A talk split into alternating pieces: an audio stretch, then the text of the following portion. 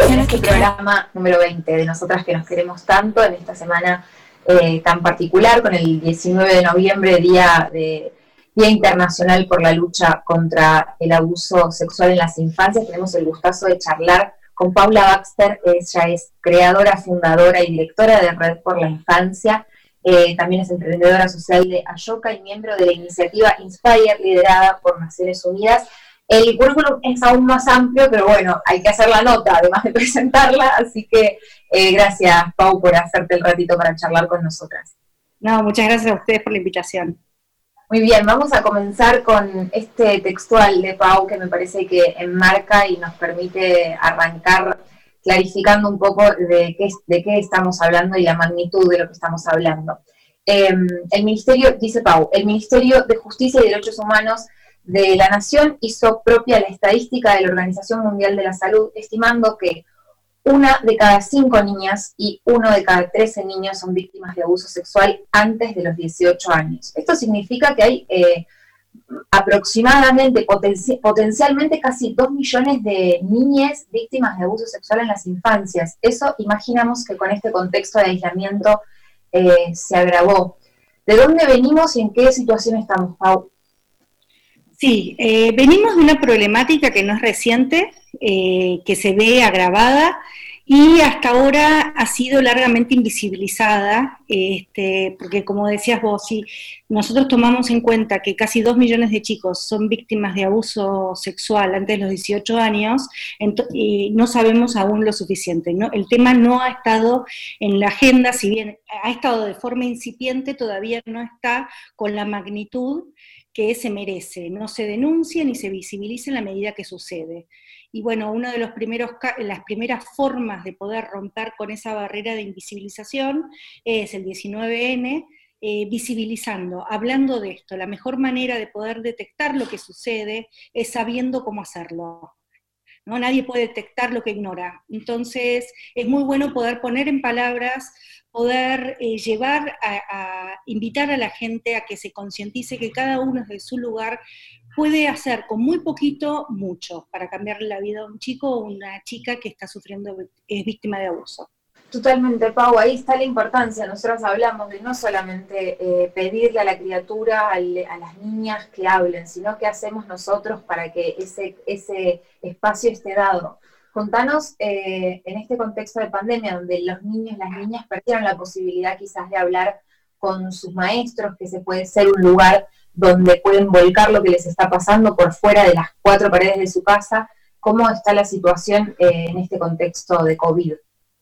En el contexto de COVID lo que nosotras vimos es que se agravaron los factores de riesgo y disminuyeron los factores de protección. Entonces, por un lado, los chicos, como bien decís, dejaron de estar en contacto con docentes, médicos, referentes comunitarios que actúan eh, como agentes de protección, eh, los servicios sociales, los servicios de protección de niños, niñas y adolescentes que están con guardias reducidas, han tenido que modificar la manera que trabajan y eso ha generado que los chicos pierdan contacto con esta red eh, de protección, del sistema de protección. Por otro lado, producto de la pandemia, tenés, eh, eh, a ver, cambiaron las dinámicas familiares, hay mayor tensión dentro de las familias, la convivencia, el 80% de los abusos son intrafamiliares. Entonces, eh, el contexto de aislamiento implica que los niñes, que las niñas están conviviendo con su agresor en el marco de cuatro paredes donde la interacción con el mundo de afuera está intermediada necesariamente por él o, sucede en su presencia a través de una pantalla. Eh, en ese contexto, nosotros lo que tratamos de hacer fue eh, poner en la agenda y visibilizar lo importante que era involucrar a todos los vecinos, a todos los ciudadanos en esta temática, para que nosotros salgamos a involucrarnos y a detectar. Creo que la agenda de género avanzó un montón. Hace unos años vos veías un hombre pegándole a una mujer en la calle y creías que era un tema privado, era un tema de pareja. Hoy a nadie se le ocurre que no debe intervenir, ¿no? Es algo lógico, eh, es algo hasta una reacción natural. Bueno, pero cuando se trata de esa misma violencia contra un niño, aún creemos a veces que se trata de un tema privado. Las violencias en gran medida están naturalizadas en el marco de la crianza, vemos situaciones muy violentas y decimos, bueno, es el derecho de educación de un padre, eh, y cuando vemos y, y, sospechamos a veces casos de abuso, como sucede en la privacidad del hogar, creemos que hay esta barrera invisible que no nos tenemos que meter. Bueno, como vos decías, Telma, eh, los chicos, a ver, tienen mucha carga, porque además de ser víctimas de ese propio abuso, muy pocos pueden poner en palabras lo que les sucede muchas veces lo están diciendo a través de su comportamiento, lo están diciendo a través de otros síntomas inespecíficos, que si no lo sabemos leer, hacemos oídos sordos por nuestra falta de formación a sus pedidos de ayuda. Ellos nos están mostrando algo, están ocultos a plena luz.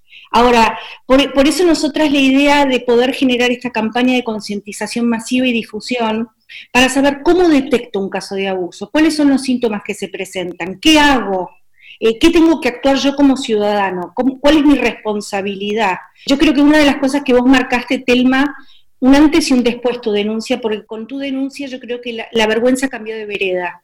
Eh, y me parece que está en nosotras todas juntas poder reivindicar esta valentía, este coraje que vos tuviste para poner el tema en la agenda con la frente bien alta y poder hablar y romper el silencio.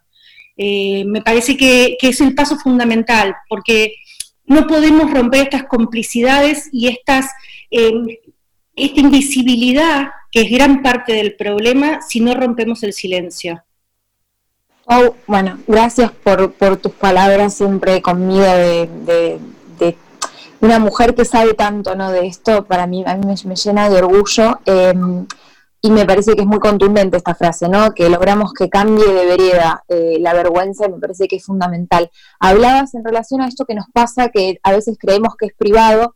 En ese sentido, estamos cambiando nuestro chip como sociedad y también son importantes las leyes en esa línea, porque justamente, bueno, afortunadamente logramos a principios de 2019 que, que deje de ser de instancia privada y pase a ser de instancia pública. Gran trabajo que has hecho para que esto eh, fuera de esta manera.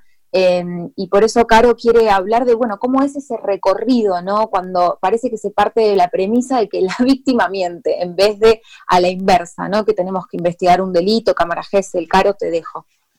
Eh, Pau, qué lindo tenerte acá. Em, te escuchaba con muchísima atención, se me vienen muchas cosas a la cabeza y en principio me quedo con lo primero con lo que estabas diciendo respecto a las niñas, ¿no? Muy pocos son las niñas que pueden ponerlo en palabras, que lo dicen de otra manera, pero aún así, poniéndolo en palabra, una niña, un niño, un niñe de 4, 5, 6, 7 años, eh, es sometido, sometida a diferentes pericias porque no le creen. No basta con que una niña diga eh, que fue abusada. Eh, ¿cómo, ¿Cómo tomás la cámara Gesell que hoy es el 70% de la prueba en un proceso judicial totalmente revictimizante.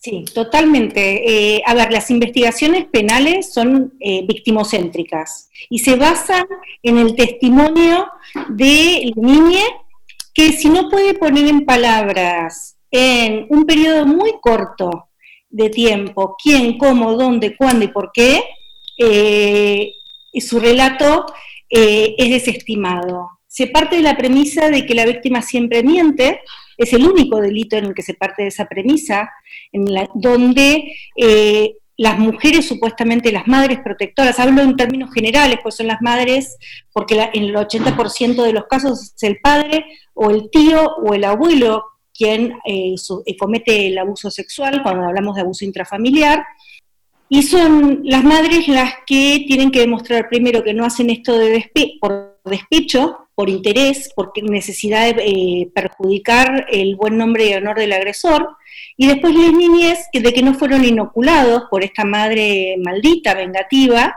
que los adoctrinó. Como vos decías, cuando lográs una cámara, hay, hay varias barreras de acceso a la justicia. La primera es una falta, que ya partimos de un enfoque que no tiene perspectiva de género, ni de derechos humanos, ni de infancia.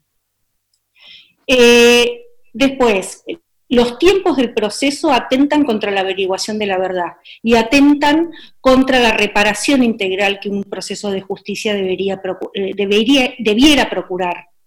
O sea, nosotros hicimos una investigación y entre que se hace la denuncia y sentencia firme, en promedio en la Argentina eso eh, transcurre en un lapso de siete años. O sea, la infancia de un niño queda atravesada y judicializada donde, como vos decís, son múltiples las instancias de revictimización. Entonces, ¿qué pasa? A ver, eh, yo siempre tengo, cuando acompaño a estas mujeres hace tantos años, hace 10 años, tengo frente este dilema moral, ¿no? Em, porque cuando un niño rompe el silencio y la madre, y encuentra justo un adulto protector que encima le cree en su palabra, digo, eh, pudo ponerlo en palabras, pudo pedir ayuda, fue creído y la víctima generalmente cree que, bueno, ya está, ya está toda esa ruta invisible, subjetiva, de muchísimo dolor y sufrimiento, que lo pudo, que pudo romper y hacer correr este velo, ¿no? De, atrocidad que sucedía hacia el interior de su vida. Y, nosotras estamos frente a la difícil y, y triste tarea de decirles, no, esto recién comienza. Eh, la revictimización secundaria es muy cruel, el proceso de justicia los desolla a los chicos, no les cree, los revictimiza.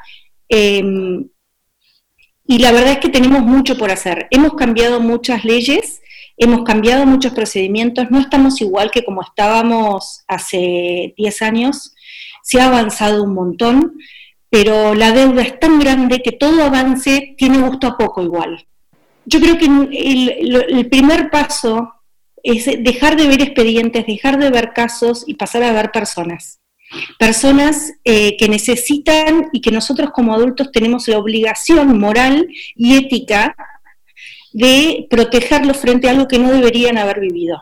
Eh, yo creo que desde ahí, si podemos tener un poquito mínimo de empatía y ponernos un minuto en este lugar de este niño y esta madre que está denunciando algo que ella misma daría su vida porque no ocurriera, porque cualquier persona de bien daría su vida para evitarle este sufrimiento y este dolor a un niño, ¿no? Em, yo creo que, nada, son grandes deudas pendientes que tenemos. Hay que ver cuáles son las herramientas para eso, ¿no? Porque, bueno, vos hablabas em, un poco de lo que pasa en relación a las madres, las mujeres siempre en la justicia vistas como o las cómplices encubridoras o las eh, mentirosas que fabrican esta idea y inoculan en la cabeza de la criatura em, el, desterrado eh, síndrome de alienación parental, pero que sin embargo en muchos casos lo siguen esgrimiendo.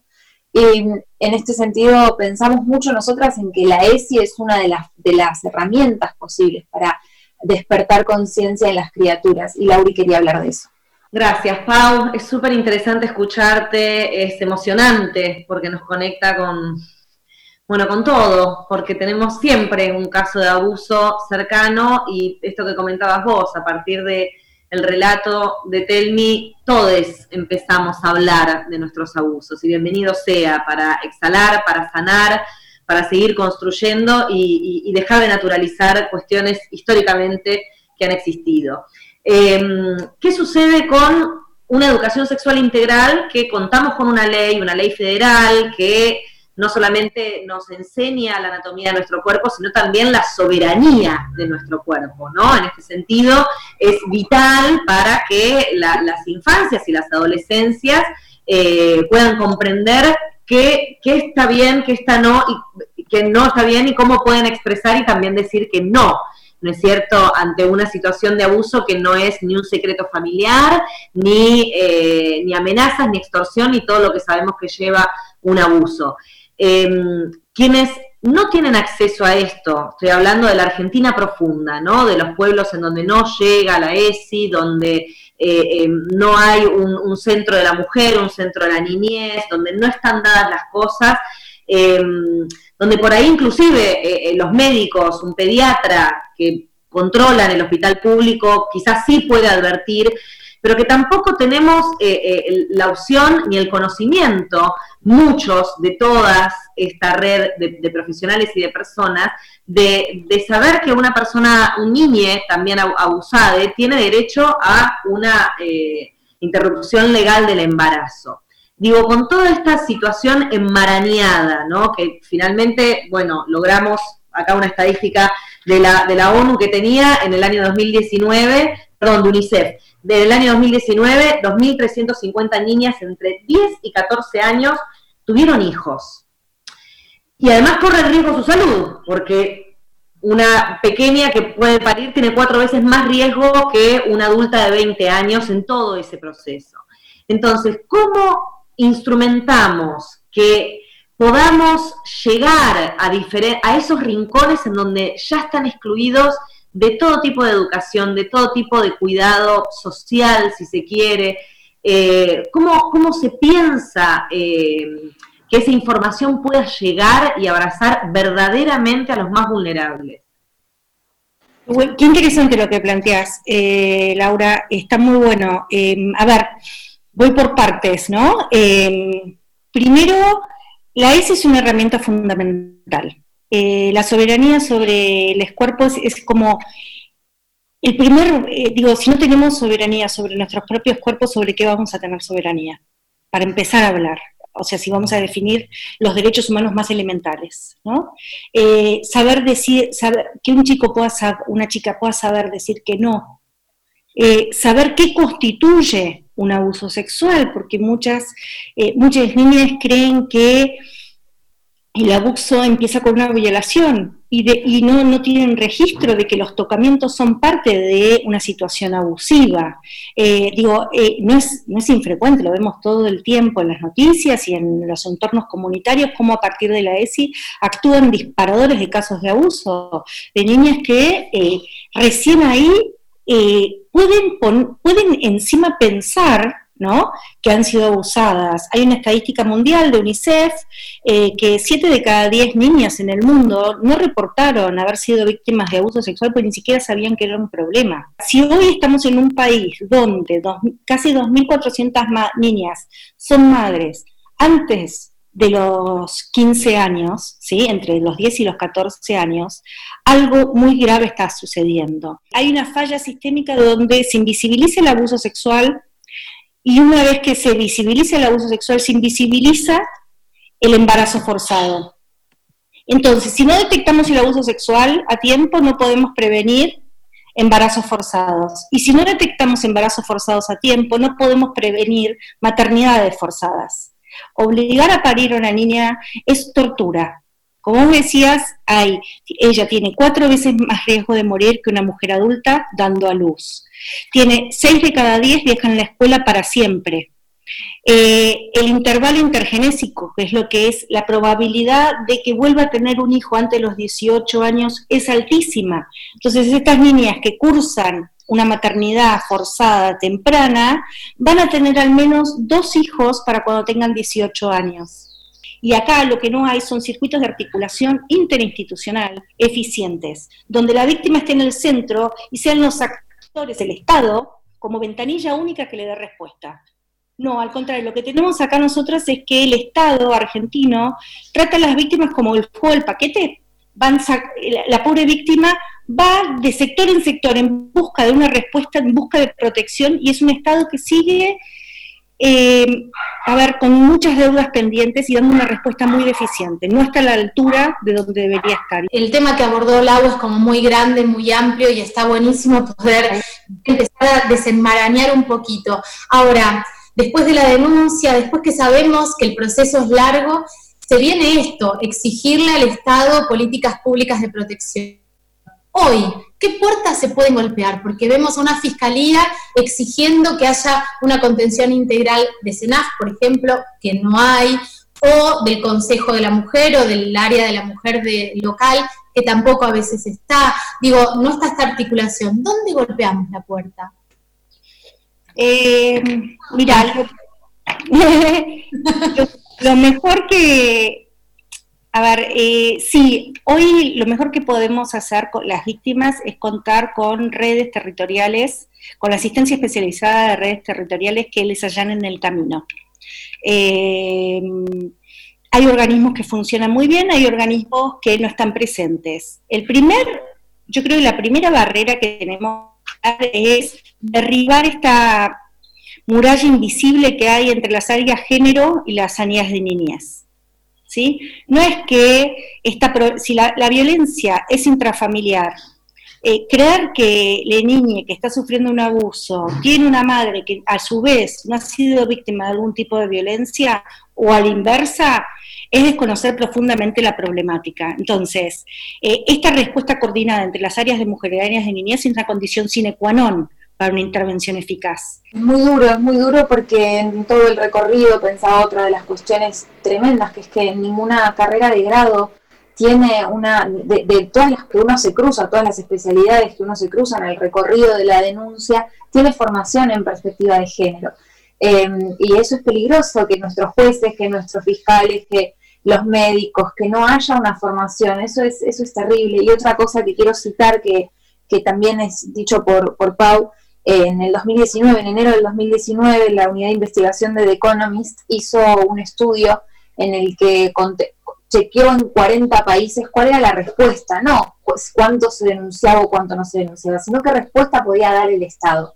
Y Argentina, a pesar del enorme avance que hemos dado en los últimos años en, materia de debate de estos temas, cómo lo pudimos poner sobre la mesa, así toda Argentina ocupó el puesto 35 en la respuesta que el Estado le puede propiciar a una víctima. Entonces, em, ¿cómo seguimos construyendo? ¿no? Esto que dice Pau, escuchar, visibilizar y les recomiendo mucho que la lean, que la escuchen a Paula, que sigan el recorrido que hace, porque realmente pone de una forma muy concreta cosas que de pronto son difíciles de, de lograr que sean claras y tangibles, y estamos hablando de un entramado que nos concierne a todos, porque mientras le exigimos al Estado, algo tenemos que hacer en el medio.